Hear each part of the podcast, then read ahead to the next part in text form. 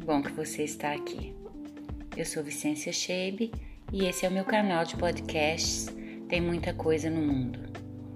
Quero contar para você hoje o porquê desse nome, que é o mesmo nome do meu blog. Há muitos anos atrás, o meu marido, que é músico profissional, estava prestes a fazer uma turnê de 30 dias para fora do país, quando acordou um dia pela manhã com as costas travadas. A dor era tanta que ele mal conseguia se mover. Nós ficamos completamente apavorados com a situação e começamos imediatamente a tomar as providências necessárias para que fosse feito um diagnóstico e um tratamento daquilo, já que a viagem seria dentro de alguns dias e o instrumento que ele toca é bateria, portanto seria impossível viajar daquele jeito. Primeiro, nós fomos a um ortopedista que nos pediu uma tomografia computadorizada. Depois voltamos ao ortopedista de novo, diagnóstico de duas hérnias na lombar. Então começou a, o tratamento com fisioterapeuta, massoterapeuta, uso de anti-inflamatórios, analgésicos, é, bolsa de água quente, todas as, as tentativas terapêuticas que estavam a nosso alcance já tinham sido feitas e a dor permanecia intacta. A cada profissional que a gente ia, a gente recebia uma recomendação diferente e, e às vezes as, as recomendações eram até contraditórias. Ele já estava à beira de um colapso nervoso e eu junto. Então, um amigo nosso disse: Por que, que vocês não procuram a acupuntura? Eu tenho uma ótima indicação. Ela tirou a minha mãe da cama. Uau! É a solução então, né? Vamos lá. Nós chegamos ao consultório e o ambiente cheirava a mato queimado. Depois eu soube que esse cheiro era de moxa, que também é uma, uma possibilidade terapêutica. Fato é que o ambiente tinha um cheiro delicioso que por si só já era muito relaxante. Depois de algum tempo a gente se sentou, então veio a doutora Célia, uma mulher miúda, com os cabelos compridos, vermelhos. Ela parecia uma fada.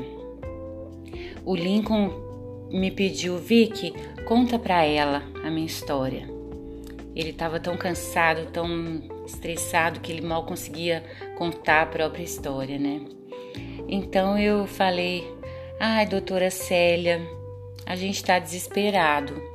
Ele teve diagnóstico de hérnia de disco. Nós estamos há uma semana indo de um profissional a outro sem melhora. Cada um diz uma coisa. Nós já não sabemos mais o que fazer. Você precisa nos ajudar." Ela então se virou para o Lincoln, cheia de ternura, segurou as mãos dele entre as dela e disse: É assim mesmo, Lincoln. Tem muita coisa no mundo. Nossa, aquela frase teve um impacto tão intenso sobre mim que nas duas horas seguintes o Lincoln ficou lá dentro com ela, recebendo os cuidados, e eu fiquei lá fora com a frase: tem muita coisa no mundo. Tem muita coisa no mundo. Tem muita coisa no mundo. Gente, é isso, né? O mundo, vasto mundo, como diria Drummond, é vasto demais. Nele existem milhões de coisas, de verdades, de caminhos, de terapias, de possibilidades, de tratamentos, milhões de abordagens, de tudo. É isso. Existe muito de tudo no mundo. E nós, os humanos neuróticos, nos degladiamos, sofremos, porque queremos saber qual a resposta, qual a terapia, o profissional, o melhor, o que dá mais resultados. E na verdade, a resposta é muito simples: depende. A partir desse, disso que aconteceu nas nossas vidas, eu passei a ensinar isso para os meus alunos de graduação.